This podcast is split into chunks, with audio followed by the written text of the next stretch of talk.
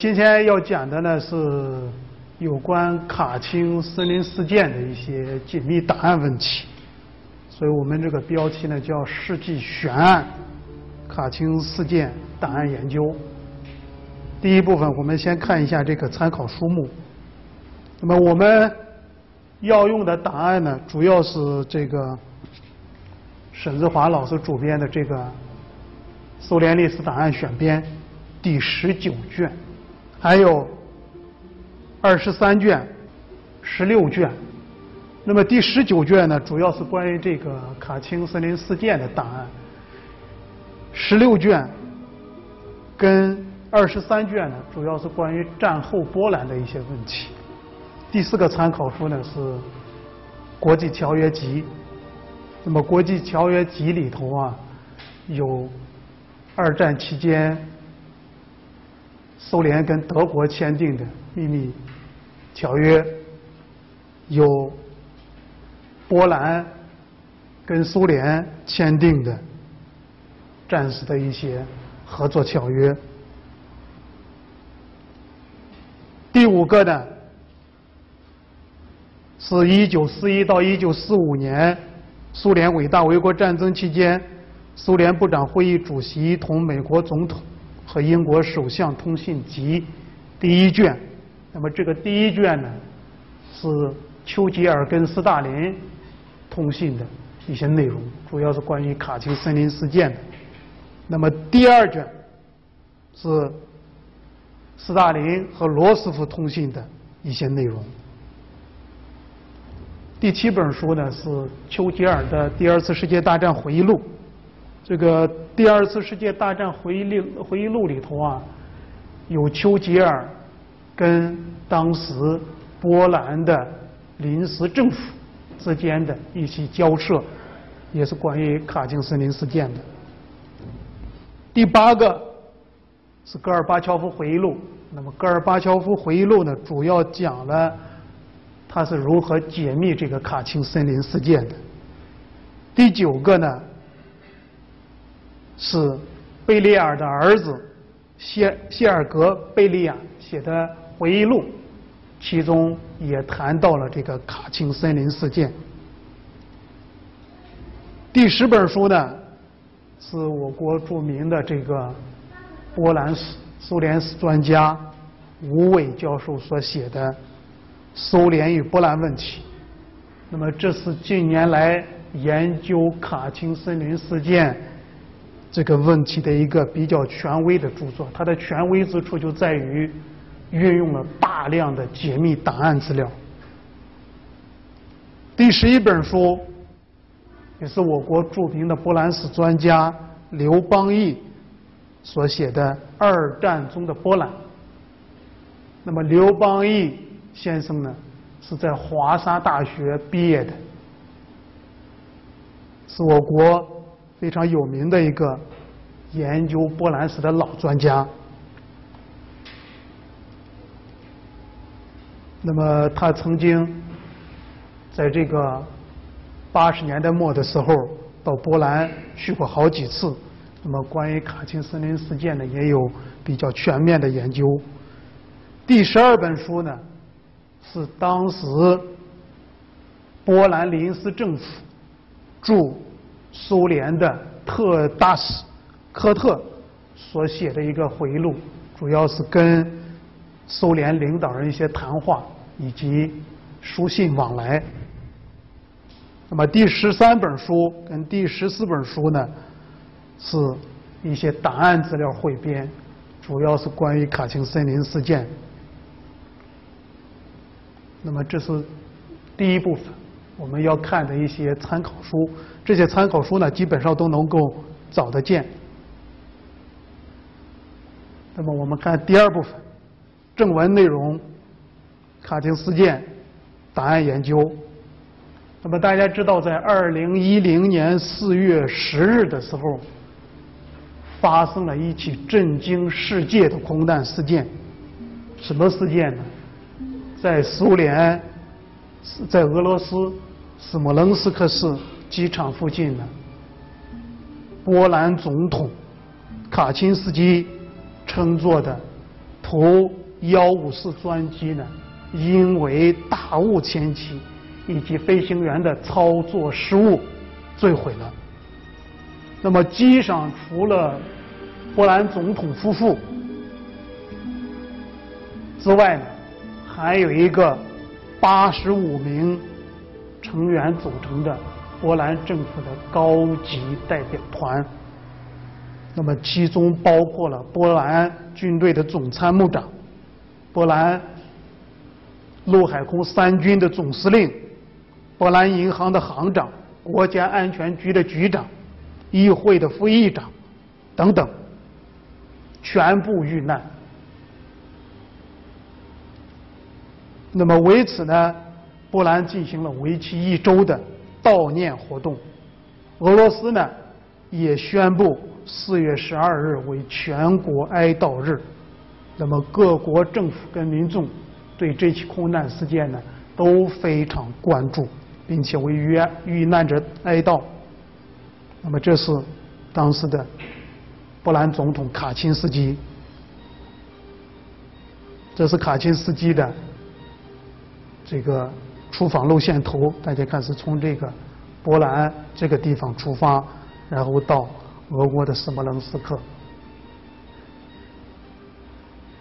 那么这是总统专机坠毁以后的现场。那么可能许多人会问，为什么波兰总统还有军队的领导人如此兴师动众，要到斯摩棱斯克去？他们是去干啥呢？事实上。卡钦斯基此行的目的呢，就是去参加卡钦事件七十周年的纪念活动。那么，什么是卡钦事件？所谓卡钦事件呢，就是指一九四零年四月，苏联在斯摩棱斯克的卡钦森林以及加里宁、哈尔科夫等地屠杀两万多名。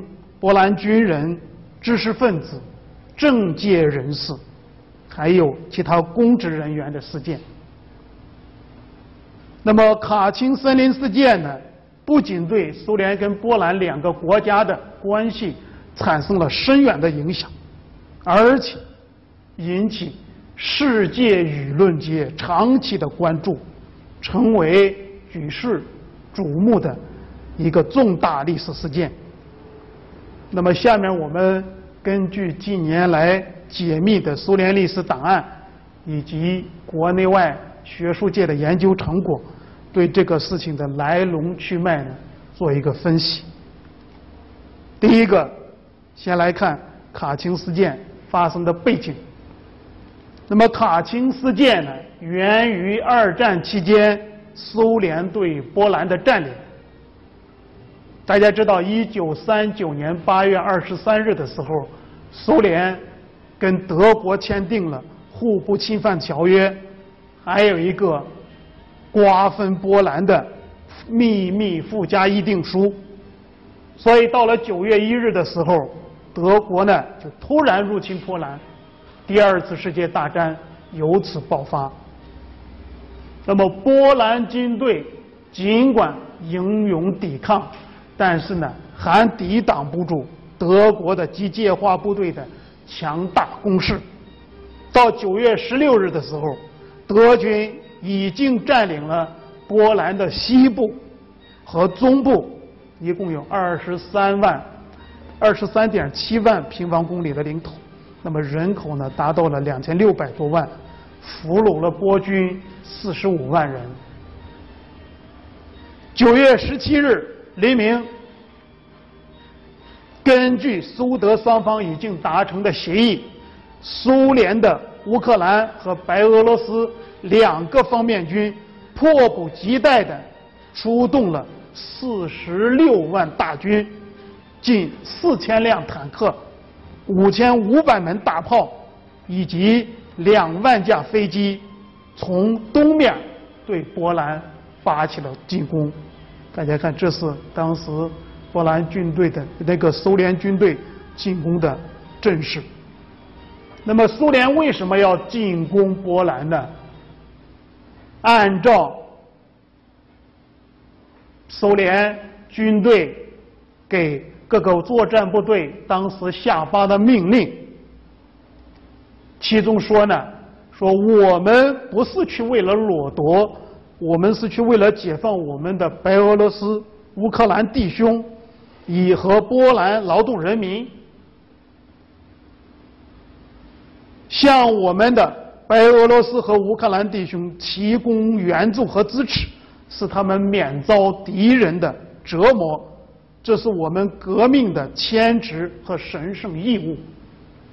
这个非常冠冕堂皇，是为了解救当地的白俄罗斯和乌克兰人。但是在这个九月十七日凌晨，苏联。副外交人民委员或将金，在苏军进攻波兰之前的几个小时，交给波兰驻苏联大使的这个照会里头，苏联是这样说的：说因为波兰作为一个国家以及它的政府已经不存在了，这种状况可能构成对苏联的威胁，所以。苏联政府授权红军总司令下令部队越过苏波边界，以便把西乌克兰和西白俄罗斯居民的生命财产置于自己的保护之下。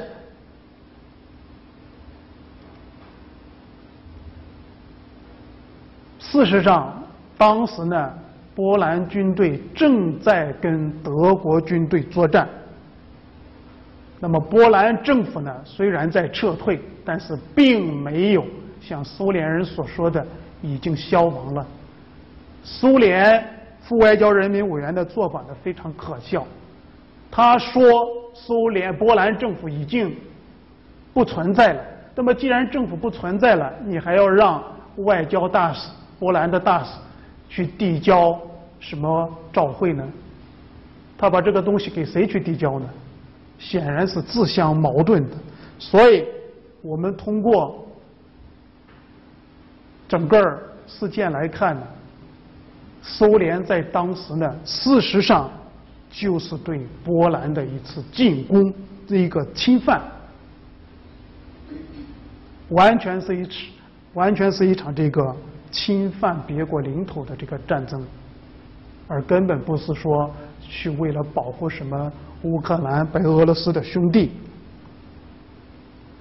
那么本来呢，波兰军队在德军的打击之下就已经招架不住了。现在再加上苏联军队从东部发动进攻，那么事实上呢，波兰军队就遭到了东西两方面的夹击，结果呢，更加溃不成军。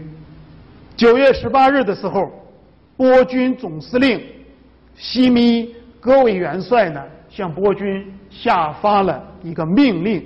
这个命令说呢，不要对俄国人进行抵抗，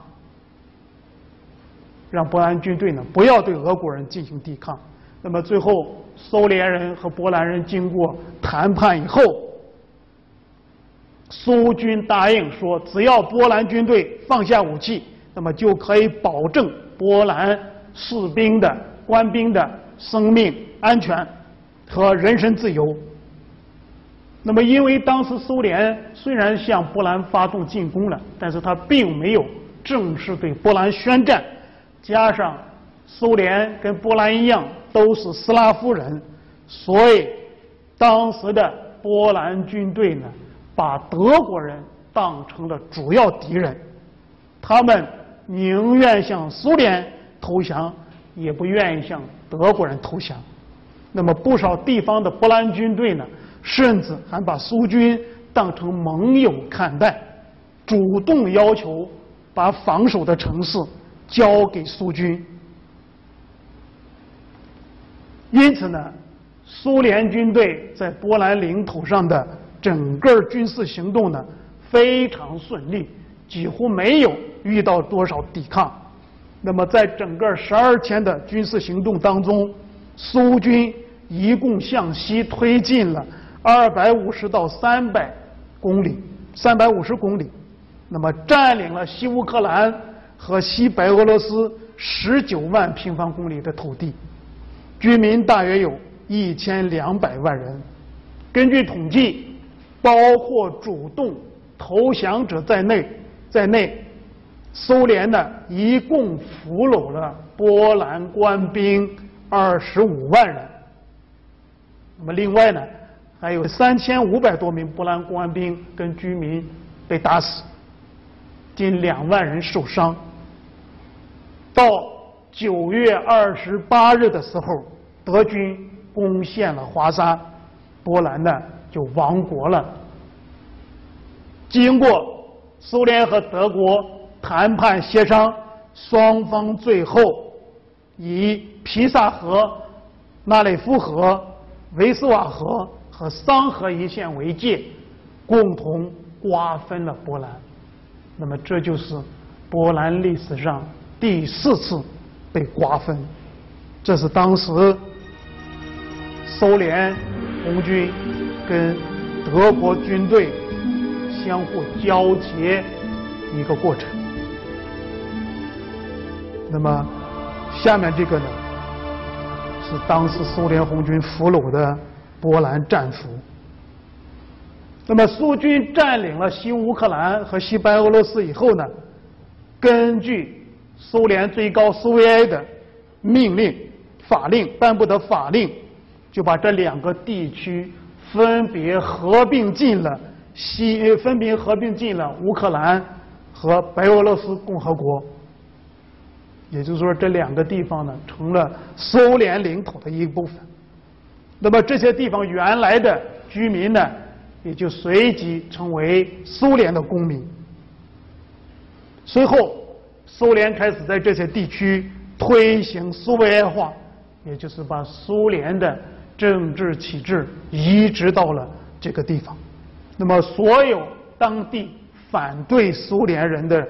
这些反对苏联的这些波兰公民呢，都被逮捕入狱，或者被流放到了北极地区，或者发配到苏联的后方去劳动。那么发配的人数呢，总共达到了四十多万人。那么这被俘的二十五万名波兰官兵的命运到底如何呢？波苏联在如今波兰自筹呢，苏联内务部人民委员贝利亚就下达了命令，在内务人民委员部专门组建了战俘事务管理局。索索普鲁年科少校被任命为战俘管理局的局长。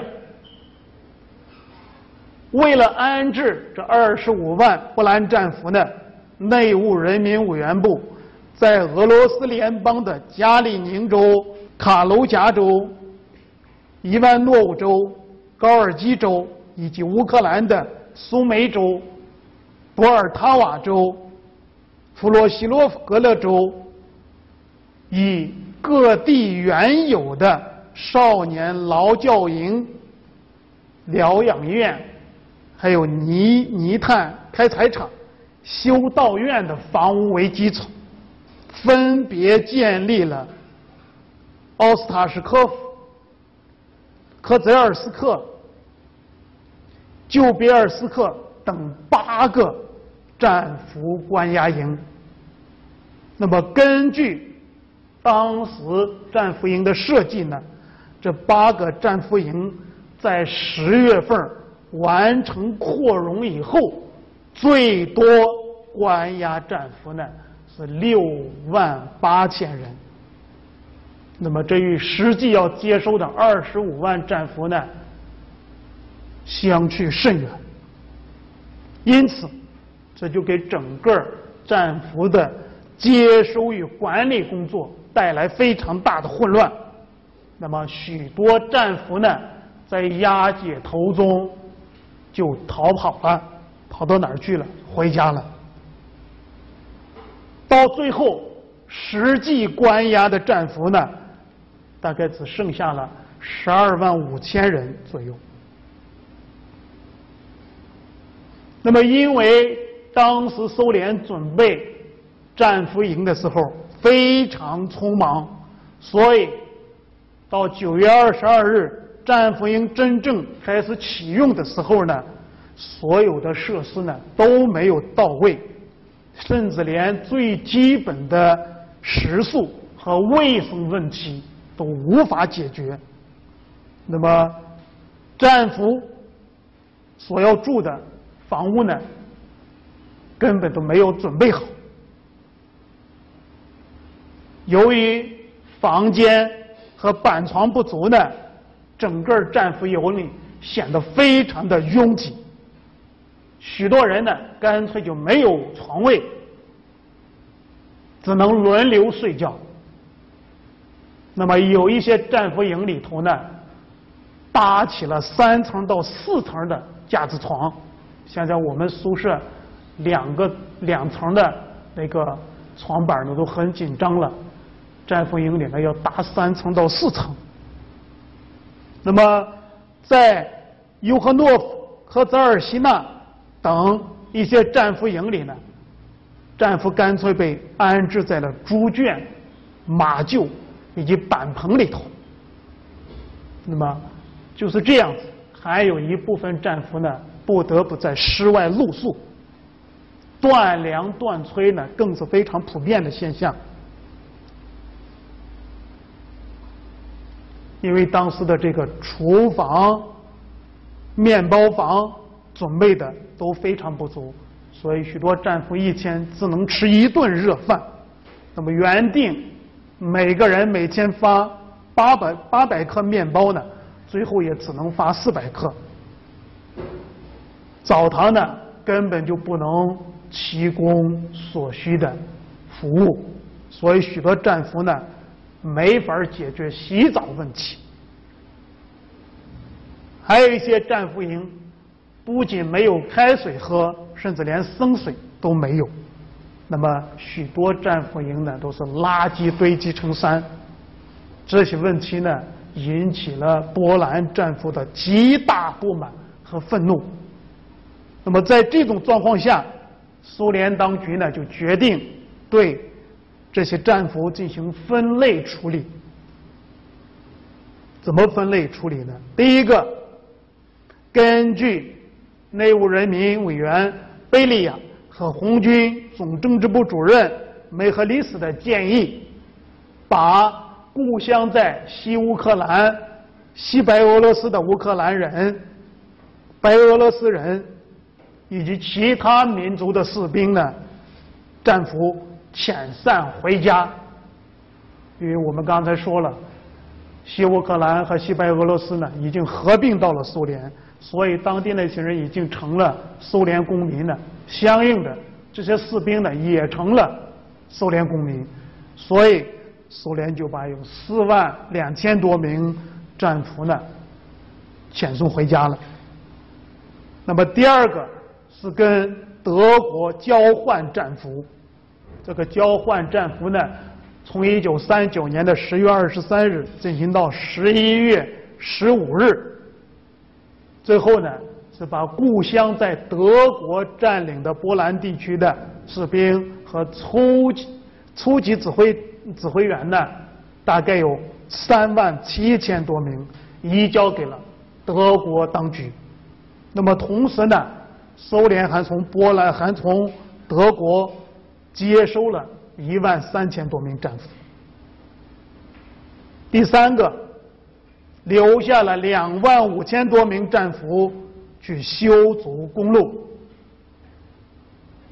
按当时的安排，这些战俘呢，修路要修到一九三九年底。但是后来由于情况变化呢，一直。被押解押到一九四一年九月才释放。那么最后呢，这些战俘呢就成了当时在苏联组建的波兰军队的一支主要力量。第四个是由内务人民委员部战俘事务管理局与黑色野鸡人民委员部签订协议，把一万多名战俘呢安排到了黑色冶金人民委员部下属的八个矿务局、矿井、铁路公司从事劳动。那么这期间呢，有一千多名战俘不堪繁重的劳动逃跑了。那么剩下的人呢，在苏德战争爆发以后，也加入了在苏联组建的波兰军队。第五个呢，有八百多名捷克战俘，苏联当局呢把他们释放了，但释放的前提条件是。这些人签字保证，以后不加入反对苏联的战争。第六个，是我们关注的和重点那个，是我们所关注的重点内容。那么对苏联当局来讲，也是他们要防范的主要人群。对这些人呢，苏联当局是重点对象、重点管理。那么，根据苏联当局的命令，波兰战俘当中的将军、军官、大的军政人员、间谍人员、反间谍人员、宪兵、渔吏和警察等，都要集中关押在指定的旧别尔斯克、科泽尔斯克、奥斯塔什科夫三个专门战俘营。那么，关押在旧别尔斯克和科泽尔斯克战俘营的，基本上是波兰军队的军官。他们的军衔呢，从将军到上尉不等，军种也各不相同。那么，在这些军官里头呢，有很多都是波兰的知识分子，包括大学教授、工程师、记者、画家，以及被动员去。服后备役的知名人士，那么另外呢，还有一些军事技术人员，如军医、随军神父等等。奥斯塔科是奥那个奥斯塔什科夫营主要关押的呢是波兰的一些谍报人员、反间谍人员、宪兵、渔吏、警察、密探。以及反苏政党和团体的积极分子、地主、公爵、工厂主、难民等等。一九三九年十一月初的时候，三个战俘营开始接收专门的战俘。十一月底，分配和接收工作呢，基本上就完成了。其中，旧别尔斯克营。关押了三千九百多人，那么科泽尔斯克营关押了四千七百多人，奥斯塔什科夫关押了六千三百人。那么这三个战俘营里头啊，其中科泽尔斯克战俘营呢最为重要，因为它关押了有四名波兰的将军，二十四名上校，七十九名中校。六百五十四名少校。那么，从一九三九年十一月到一九四零年春呢，三个战俘营关押的总人数基本上保持在一万五千人左右。那么，这三个战俘营的战俘呢，就是我们所讲的卡钦森林事件里头遭到杀害的人。但是不是说全部都杀害了？其中，在一九四零年初的时候，苏联呢从这三个战俘营里头挑出了四百多人，转到了格雷亚佐维斯。那么后来，这些战俘呢，就成了波兰军队的一个骨干力量。这样经过分类处理以后呢，各个战俘营的人数呢就大大减少了，食宿跟卫生条件呢也有了很大的改观。那么苏联当局呢给战俘营制定了严格的内务秩序，所有战俘呢七时起床，七时到八时早是这个早检查和洗漱时间，八时吃早饭，十六时三十分以前呢是干活时干活时间，那么十二时到十二时半是喝茶休息时间。十六时三十分至十八时呢是午饭时间，之后是战俘内务活动。二十三时呢睡觉。其中的多数战俘呢都是按照自己的专业干活的，没有专业的战俘呢就轮流在战俘营里头干杂活，比如清扫垃圾、清扫积雪。平整营区土地等等。那么与此同时呢，苏联当局还特意给所有的战俘安排了政治教育工作。大家知道，这是苏联人的特长。那么整个政治教育工作采取了许多形式，比如读书看报。当然，读书看报看的都是。苏联的报纸，相互座谈，还有政治实施宣讲，怎么讲苏这个苏联国内的大事，比如什么五年计划啦、斯大林的一些讲话啦等等，还有回答战俘提出的一些问题，放映俄国的电影。比如列宁在十月，列宁在一九一八，还有一些经典的苏联的电影，听无线电广播等等。那么，根据苏联内务人民委员部一九三九年九月十九日制定的战俘条例呢，每个战俘一个月可与家人通信一次，并且可以接收家中寄来的钱物。所以，在一九四零年春天以前呢，外面还能断断续续的听到有关这些战俘生存的消息。但是到了一九四零年春，上述三大战俘营呢就被拆除了，营中的波兰军官呢，分批于四月初到五月撤出，以后呢。就下落不明了。他们的家属呢，再也收不到他们的来信，寄去的信也都被退了回去。其中有一家人在一九四一年春天的时候，收到了来自奥斯塔科什奥奥斯塔什科夫地方检察官的复信。信中说呢，说俘虏营已经于一九四零年春拆除了。你们的父亲限制不详，从此沉默呢就笼罩了这三个战俘营。因为当时苏联跟波兰没有外交关系，所以这些战俘们、战俘的家属们想了解的他们情况，要要了解他们的情况呢，根本就没法进行。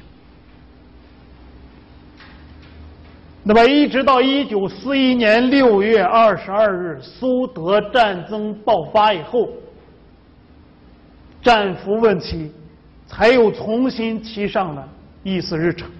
为什么呢？因为苏德战争爆发以后，苏联跟波兰又成了盟国，他们要联合起来对抗德国，所以。在七月三十日的时候，苏联和当时流亡伦敦的波兰流亡政府呢，就签署了一个波兰政府与苏维埃社会主义共和国联盟互助协定。根据这个协定，双方决定立即恢复两国外交关系。那么，在反对希特勒的战争里头呢？彼此提供一切援助与支持，并且苏联同意在苏联领土上重新组建波兰军队。那么双方还签订了一个议定书，在这个议定书里头规定，自恢复外交关系时起，苏联政府将对作为战俘或者由于其他充分理由而被拘留在苏联领土上的波兰一切居民给予大赦。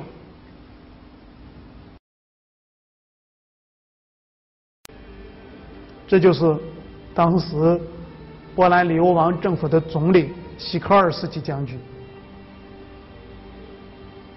那么，为了组建波兰军队，一九四一年八月十二日的时候，苏联最高苏维埃主席团呢颁布法令。法令规定呢说，立即释放现在或是作为战俘，或是其他原因。仍被关押在苏联领土上的所有波兰公民。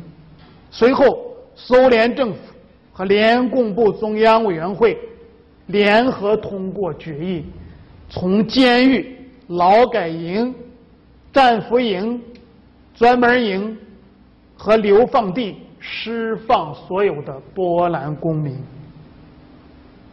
八月十四日的时候，苏波双方呢？在莫斯科签订了军事协定，那么决定利用在苏联境内被释放的波兰战俘和公民呢，组建一支波兰军队，配合红军一起跟德国人作战。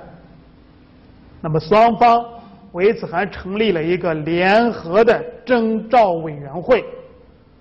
原来关在波兰苏联战俘营里头的。波兰将军安德斯呢就被波兰政府任命为波军总司令。起初，双方决定征召三万人的波兰军队，那么后来因为报名的人太多，扩大到了七点五万人。但是，在征兵里头又遇上了一个非常重要的问题。什么问题呢？来报名的士兵非常多，但是呢，却招募不到军官。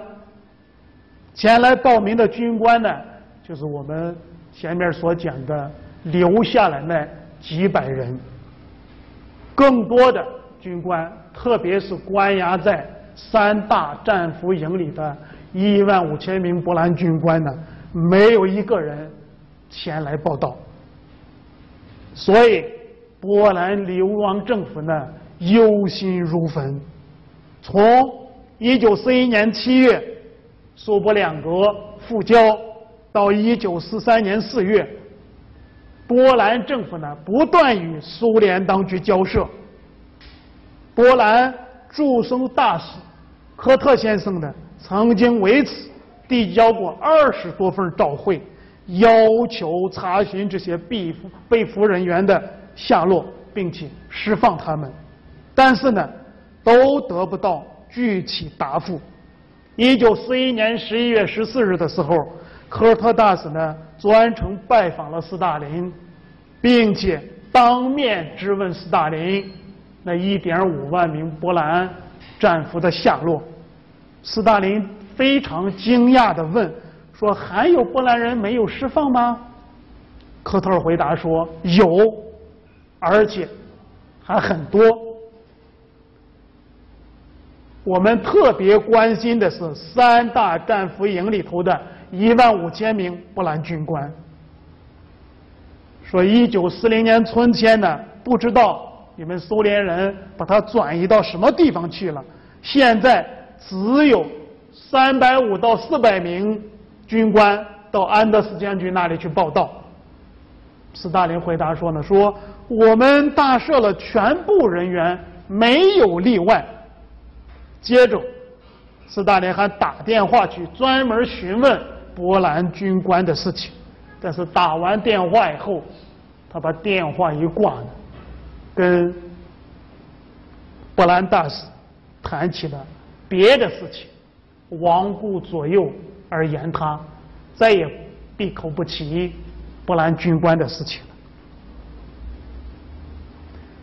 十二月三日的时候，波兰流亡政府总理希科尔斯基呢，专程到莫斯科访问，跟斯大林一起签署了波苏友好互助条约，那波波苏友好互助宣言。那么在此期间呢，西科尔斯基总理专门向斯大林提出了释放波兰战俘的问题。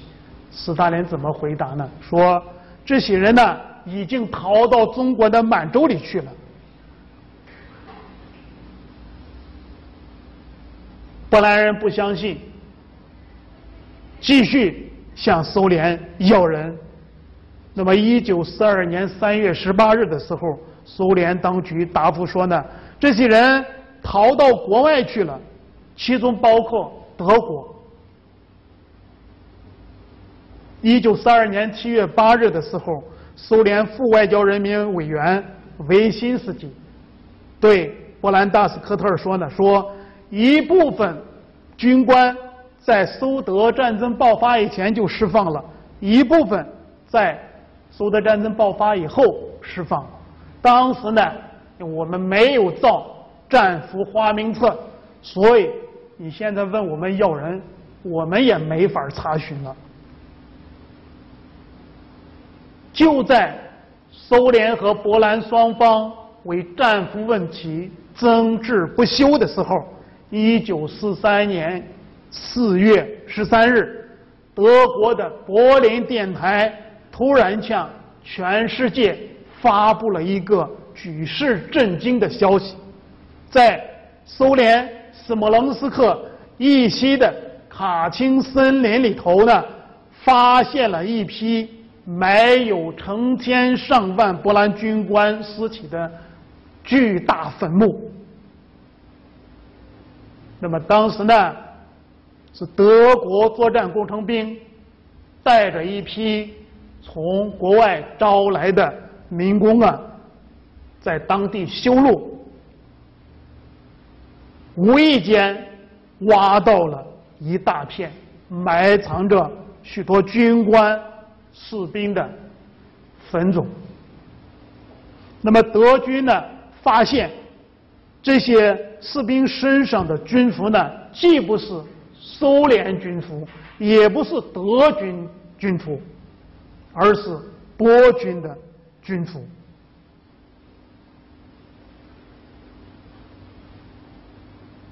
这个坟墓里头的尸体呢，都并排排放着。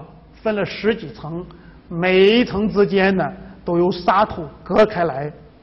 那么所有的死者呢身上都穿着厚衣和冬大衣，许多人的手呢被反绑着，有的人的头呢还用大衣蒙着。经过法医鉴定，确认这些士兵啊就是一九三九年九月苏联入侵波兰时。俘虏的波兰军队。那么希特勒抓住这个机会呢，命令柏林的所有宣传机构公布这一消息，并且十分详尽的将发现的地点、场景、死者的装束、容貌等公之于众。而且，希特勒还主张。在现场举行所谓的新闻发布会，召集国外的相关人士来进行调查。纳粹宣传部长戈培尔的戈贝尔博士呢，更是如获至宝，抓住卡钦事件大做文章。那么一方面对布尔什维克大肆攻击，另一方面呢，企图趁机。在盟国阵营里头制造分裂，我们可以看看希特勒和戈培尔的这个幸灾乐祸的这个样子。那么德国公布的这个消息呢，把苏联人搞了一个措手不及。苏联根本没想到会出现这样的事情。四月十六日，苏联政府在沉默了两天以后，才由苏联情报局出面发表了一篇声明，题目叫《德国法西斯刽子手的卑污杜撰》，那么对德国的宣传呢给予反击。声明中说呢，德国法西斯恶棍在自己新的荒谬绝伦的臆想中，并没有停止散布。最荒诞不经和卑鄙下流的谎言，他们企图利用这些谎言掩盖由他们自己制造的滔天罪行。这一点现在已经很清楚了。声明在列举了希特勒匪徒手上染着成千上万牺牲者的血，他们在波兰本土消灭成千上万的波兰人后称。绝不能以他们的荒诞谎言与欺骗、诽谤来瞒哄任何人。苏联人提出了反击德国人的理由呢，有两个：第一，说这些波兰战俘呢，是一九四一年在斯摩棱斯克以西地区从事建筑工作；一九四一年夏天。苏联红军撤退的时候呢，这些战俘和斯摩棱斯克当地的居民呢，都落入了德国人手中。这是一个理由。第二个理由呢，德国说，苏联人说，德国人所说的发现大批遗骸的这个地方是历史上有名的格涅兹多乌墓葬考古发掘现场。德国人呢是鱼目混珠，但是波兰流亡政府却不这么看。那么，由于长期得不到这一万五千名波兰军官的音信呢，流亡政府已经预感到凶多吉少了。虽然他们还没有去验证。那些被害者的真实身份，但是凭直觉的，他们感觉到德国人所说的消息还是可信的。为了迅速查清事实真相，波兰流亡政府在四月十七日的时候发表了声明，声称他们已同瑞士的国际红十字会接洽，要他派一个代表团。到卡钦去进行现场调查。那么四月十八日的时候，流亡政府的国防部也发表了公报称：“我们已经习惯于德国宣传的谣言，而明了其最近揭露的目的。但在抉择面前，我们请求日内瓦的国际红十字会调查。”这一事件，纳粹德国呢，为了驳斥苏联的公告和波兰人的怀疑，也请求国际红十字会到卡钦进行调查。那么，波兰流亡政府跟德国政府提交给国际红十字会要求调查的请求呢？在同一天送到了日内瓦国际红十字会总部。那么这一巧合呢，给陷入困境的苏联人提供了一个反戈一击的借口。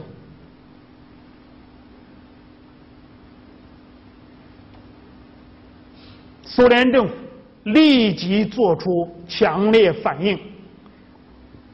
四月二十一日的时候。斯大林分别给丘吉尔和罗斯福发去了一份内容相同的密电，谴责波兰政府与德国政府勾结，共同栽赃陷害苏联。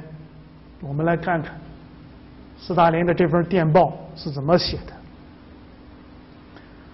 苏联政府认为，近来波兰政府。在对苏关系上的行为是完全不正常的，并且违背了领指导两个盟国之间之间的关系的一切规划和准则呃准绳。那么，德国法西斯分子借口在斯摩棱斯克的一些波兰军官被杀害的事件，其实这些军官就是他们自己杀死的，在德国占领区展开的敌视苏联的污蔑宣传，立刻得到了西科尔斯基政府的随声附和。波兰的官方报纸也千方百计地进行煽动。西科尔斯基政府对于法西斯、对苏联的这种卑鄙的污蔑，不但不予以反击，甚至认为没有必要向苏联政府提出问题，或者请求就此事进行解释。希特勒当局在对波兰军官犯下了和骇人听闻的罪行之后，正在排演调查的滑稽剧。他们利用他们自己在被占领的波兰挑选出来的几个波兰亲法西斯分子来充当这种角色，在被占领的波兰，一切都处于希特勒的铁骑之下，正直的波兰人呢不能公开发表意见。西科尔斯基政府和希特勒政府都找国际红十字会帮助进行调查。那么，国际红十字会在靠绞架、绞架和大批屠杀和平居民来维持的恐怖制度下，被迫不得不参加希特勒导演的这出调查滑稽剧。这种背着苏联政府而进行的调查，显然是不可能使任何正直的人相信的。第一次苏联的宣传是在德国和波兰的报刊上同时开始的，而且搞得一模一样。根据这种状况，毫无疑问，希特勒盟国的敌人和西科尔斯基政府之间在进行这一敌对宣传的时候是有接触和勾结的。这是斯大林的给西科尔斯基政府的一个下的结论。就是说，他们在跟德国人进行勾结。那么，当苏联各族人民正在同希特勒德国进行残酷的搏斗中流血牺牲的时候，当他们正在集中自己的全部力量去击溃爱好自由民主的各国的共同敌人的时候，希科尔斯基政府竟对苏联进行背信弃义的打击，来迎合。希特勒的暴政，所有这些情况迫使苏联政府不得不认为，波兰当前的政府已经滚到同希特勒政府勾结的道路上去了。他事实上已经停止了同苏联的同盟关系，并且已经站到敌视苏联的立场上去了。根据这一切，苏联政府。已经决定必须同这个政府中断关系。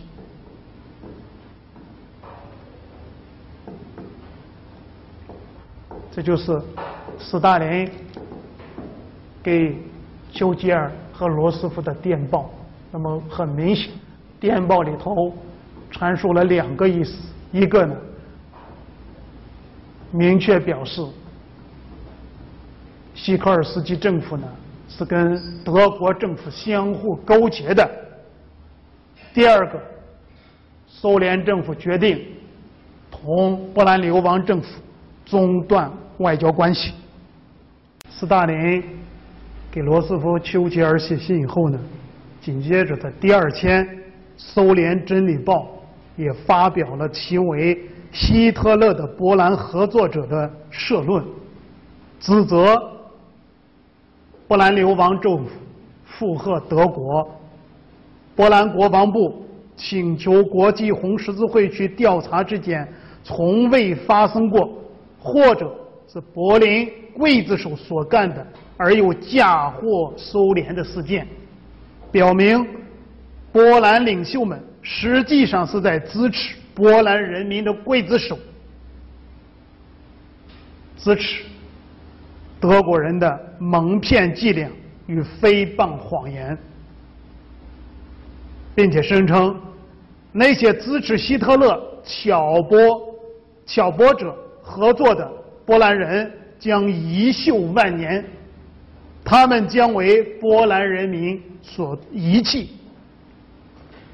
那么由此可见，亲希特勒分子在波兰政府中占有很大优势，并且他们采取了新的步骤，使波兰和苏联关系趋于恶化。那么《真理报》的这篇社论呢，仍旧是在谴责波兰流亡政府，并且断言呢，波兰流亡政府将。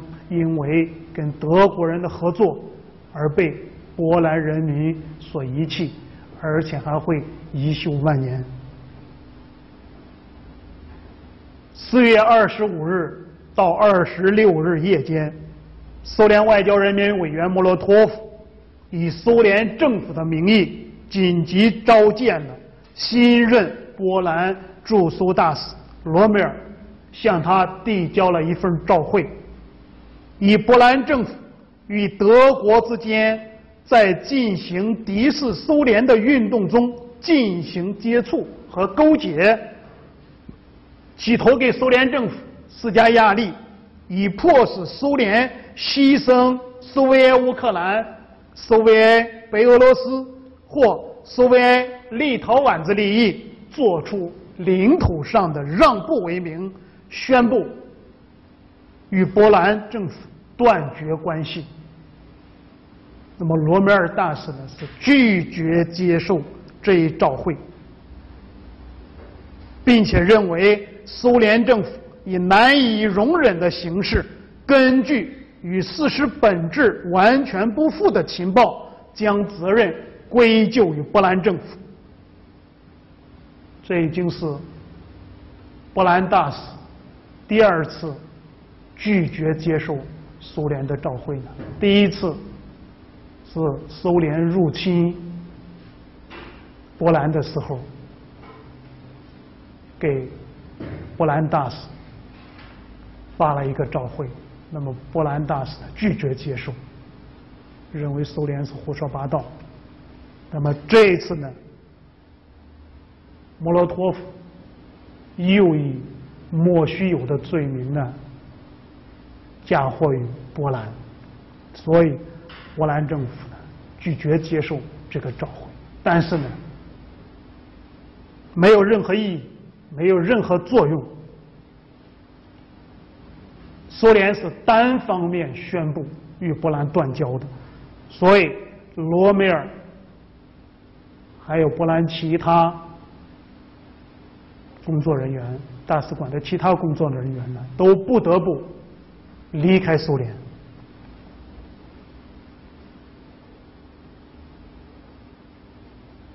那么作为波兰的盟国，英国跟美国对卡钦事件的态度如何呢？一九四三年初的时候，西科尔斯基曾经到唐宁街十号跟英国首相丘吉尔共进午餐。西科尔斯基告诉丘吉尔说呢，他有大量证据，充分说明苏联政府谋害了在卡廷的一万五千名波兰军官，并且把他们埋葬在卡廷附近的森林之中。丘吉尔怎么说的呢？丘吉尔说呢，说如果他们已经死去，你无论如何也不能。起死回生。换句话说呢，人死不能复生。你现在呢，争论这个问题没有任何益处。四月二十一日的时候，丘吉尔对前来向他转交斯大林信件的苏联驻英大使麦斯基说，他认为呢，波兰人从事或致力于指控苏联大规模屠杀波兰军官是不明智的，而且他从各个方面听说了很多的说法，但是他认为呢，现在他不想讨论卡廷森林事件的真相如何。丘吉尔明确表示说：“我们必须打击希特勒，这不是争吵和指控的时候。”四月二十四日，丘吉尔在给斯大林的回电中说，他也坚决反对国际红十字会在德国统治下的领土上进行任何调查，并且要求西科尔斯基呢不给德国以任何道义上的支持。但他同时也向斯大林声明说，西科尔斯基根本不是亲德的。或者同德国人有什么勾结？如果他不站出来保护他的人民，他就有被科呃波兰人赶下台的危险。因此，丘吉尔劝告斯大林说：“与其把你关于中断关系的决定理解为决裂，不如理解为最后警告，至少。”在用尽其他各种办法以前呢，这项决定无论如何是不能公布的。大家可以看得出来呢，丘吉尔是在劝说斯大林，说你可以拿这个断交作为对波兰人的警告，但是呢，绝对不要把它。真的公布出来，一旦公布出来呢，就覆水难收了。四月二十五日的时候，斯大林回电说，同波兰政府中断关系的事情已经决定了，并且不公布是绝对不行的。原因呢是波兰官方报纸一分钟都不停止敌对的宣传。甚至变本加厉了，所以他不得不考虑苏联的舆论。斯大林说呢，波兰的忘恩负义和背信行为使苏联人民感到非常愤慨。为了竭力阻止苏波关系的破裂破裂，丘吉尔呢也不依不挠。他在当天就立即。复电斯大林说，西科尔斯基呢已经向英国的外交大臣埃登澄清了所有的问题，说波兰政府对待红十红十字会的态度，跟德国人的态度呢，绝对没有什么事先约定，波兰政府是主动采取行动的。当时呢，他并不知道德国人将采取什么做法，而德国人呢，是在无线电中听到了波兰人的声明以后，才开始行动的。丘吉尔说，他相信西科尔斯基及其政府不可能同纳粹政府有任何的接触或者协议，而且。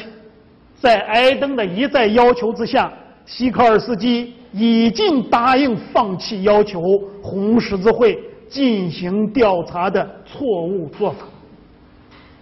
所以丘吉尔说，如果苏波关系因此发生分裂，只能对敌人有利。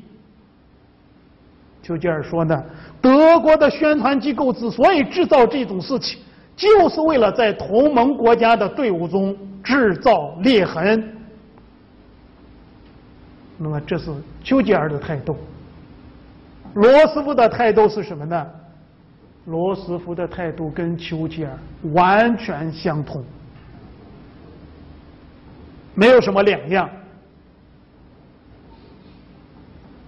但是呢，不管是丘吉尔还是罗斯福，都未能阻止苏联同波兰断交。所以，当苏联真的宣布同波兰断交以后呢，丘吉尔非常不满，他在给斯大林的信中毫不掩饰他的失望情绪。并且指出，这一结果让戈贝尔暂时占了便宜。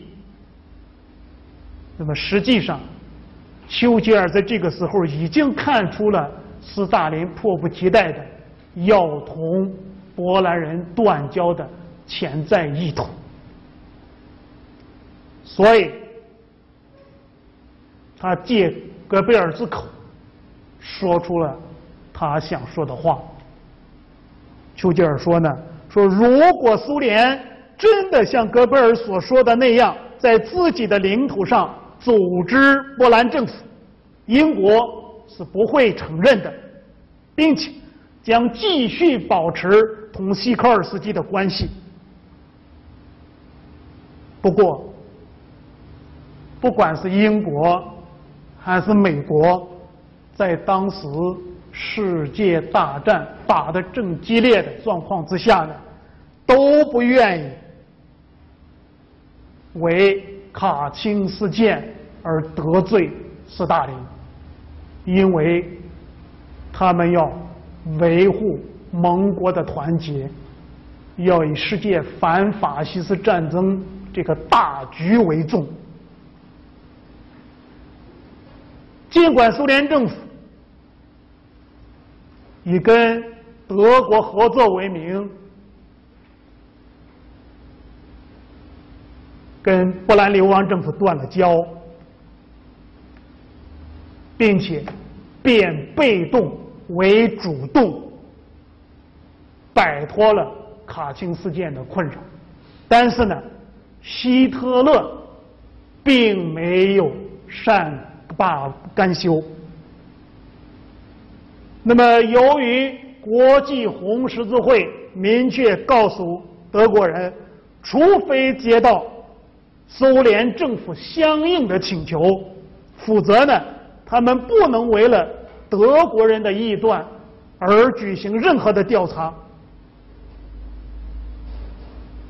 所以，德国人呢，便自己组织了一个由十二个国家的刑事学家。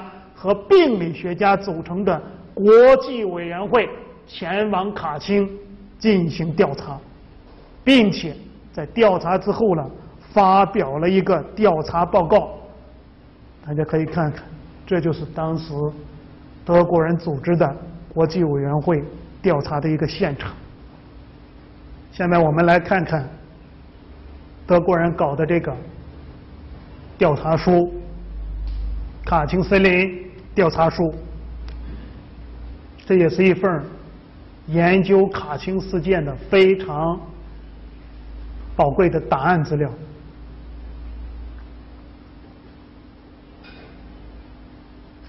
国际科学家委员会对卡钦万人坑进行研究，并作出的报告，其主要内容如下：一九四三年四月二十八日。到四月三十日，一个由欧洲大学的法医学主要代表以及他们一些杰出的以及其他一些杰出的大学医学教授组成的委员会，对卡钦森林波兰军官的集体坟墓进行了一次彻底的科学调查。这些集体坟墓的发现最近引起了德国官方的注意。促使德国卫生部长康迪博士从欧洲不同国家邀请一批专家到卡钦现场进行视察，以便有助于澄清这一特别事件。委员会中的委员们亲自听取了几个苏联当地目击者的证言，他们和别人一起都肯定的说，在一九四零年的三四月间，几乎每天都有大量的波兰军官通过铁路运到卡钦附近的格涅兹多乌车站，波兰军官呢在那里下了车，然后被运送到犯人被运送犯人的卡车运到卡钦森林。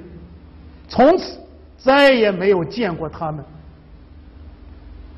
那么委员会进一步考察了在现场发现的及由此推断出的事实，并调查了现场物证。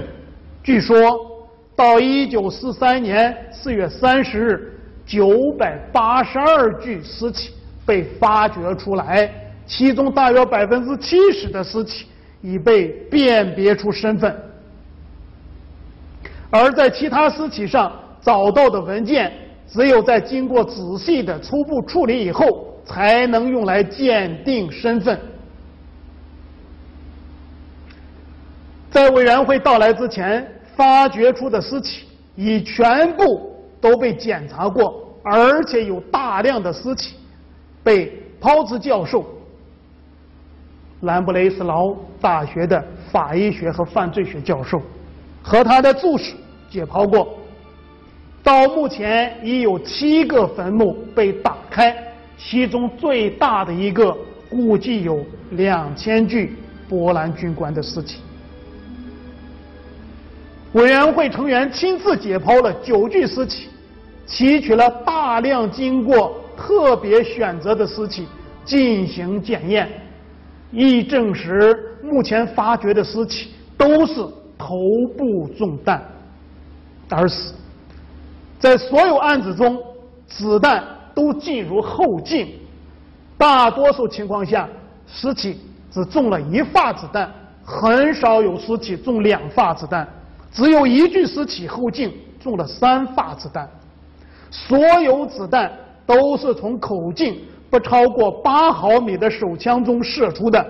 根据弹着点，人们做出这样的假设：即射击时枪口是紧压着后颈，或在最近的范围内是打的。大量尸体的手被同样的方法绑着，并且在一些尸体的身体和衣服上。发现了四棱刺刀的伤痕，捆绑的方法和在此之前在卡钦森林发现的苏联公民尸体类似。一颗跳弹在打死了一个军官之后，又穿入坑内已死的尸体中，证实了下面的假设：射击明显是在壕沟中进行的。以免以免去把尸体运进坟墓的麻烦，这是德国人呢在分析当时这些波兰军官是如何被刺被这个枪杀的，那么分析的非常准确，是被一些善于射击的高手站在后面。以最近的距离射死的，而且为了免去搬运尸体的麻烦呢，有不少人呢是站在这个挖好的坑边被打死的。几起坟墓为森林中新开坑的土地上。坟墓被彻底平整，并种上了小松树。大家看，这是干啥呢？种上小松树，想把这个坟墓掩饰掉。那么，几起坟墓是在高低不平的地方挖掘的，上面多是沙子，而在最低的地方甚至出现了地下水，尸体毫无例外的面朝下。肩并肩的紧紧靠着，一层叠着一层，坟墓四周的尸体明显排放的很整齐，而中间的尸体则比比较混乱。根据委员会的一致意见，发掘出的尸体的制服，尤其是纽扣、军衔标志、装饰物、靴子的式样等等，毫无疑问是波兰的。他们穿着冬天的衣服，经常能发现毛皮大衣、皮革外套、针织背心和典型的波兰军官的帽子。只有少数几具尸体是其他阶层的服饰。有一具尸体是一个牧师，在检测衣服的同时，也检测了失物。尸体上没有发现手表或戒指，尽管。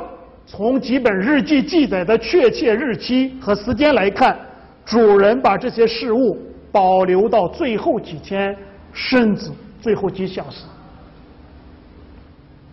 在尸体上发现的文件，这些文件包括日记、信件、报纸的时间范围是1939年秋天到1940年三四月间。我们刚才讲了。苏联人对德国人还进行政治教育，用了许多苏联的报纸，所以这些报纸呢，波兰军官还保留着，随身带着。那么迄今为止可以确定的最近时间是一份苏联报纸上的1940年4月22日的日期。德国人为什么强调报纸上的时间？目的就是想说明。这些人最后被杀的时间到底是啥时间？由于尸体在坟墓中位置不同，而且彼此并排，他们腐烂的程度也不一样。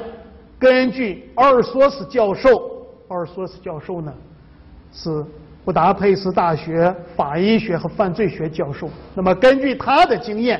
检查尸体头骨盖、头盖骨发生了变化，对确定死亡时间十分重要。这些变化包括已经腐化的头盖骨表层石灰质外壳的不同层面。这样的变化在埋藏时间少于三年的尸体上是观察不到的，但这种变化。在第五二六号尸体的头盖骨上，却被明显的观察到了。这具尸体是在一个大坟墓的表层发现的。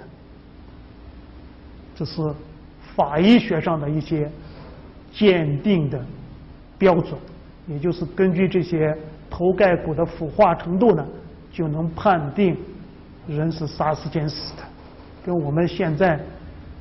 这个刑侦学上的许多东西呢是完全相同的，比如人的胃里头吃的食物能保持多长时间，身体各个机构死亡以后变化的时间等等，都能判定人的死亡时间。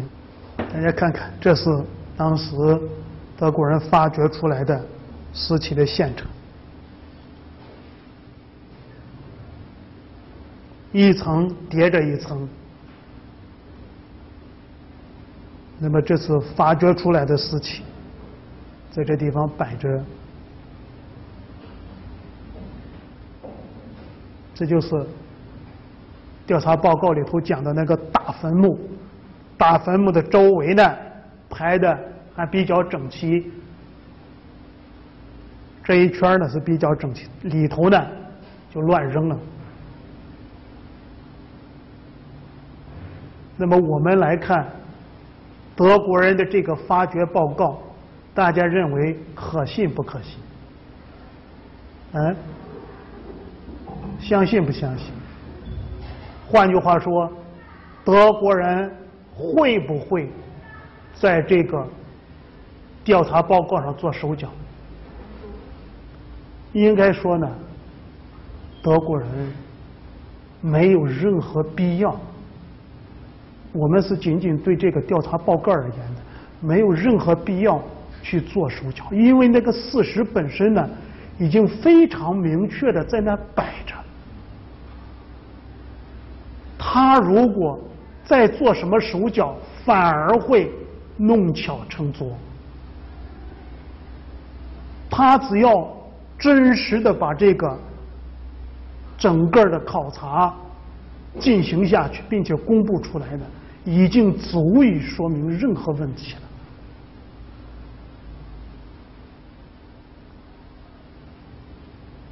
到今天我们来看德国人的这个调查报告呢，从这个技术鉴定方面来看呢，应该说是无懈可击的。但是大家知道，希特勒在二战里头呢，也是杀人如麻的，光犹太人呢。就被杀了六百万，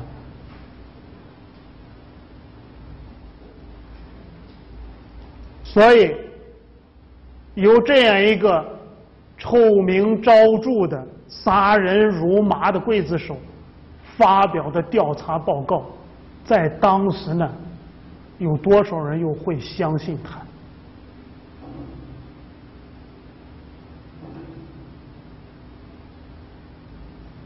因此呢，这一份调查报告在当时呢，并没有达到希特勒想要的那样一种宣传效果。也就是说，他想以此分裂盟国，目的呢，并没有达到。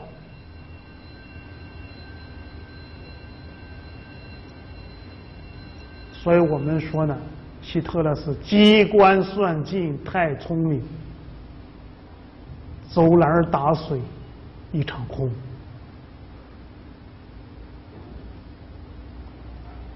那么，除了德国人的这个调查报告之外呢，当时还有两份报告，关于卡钦事件的报告也非常具有价值。那么一份呢，是一九四三年六月。波兰红十字会的秘密报告，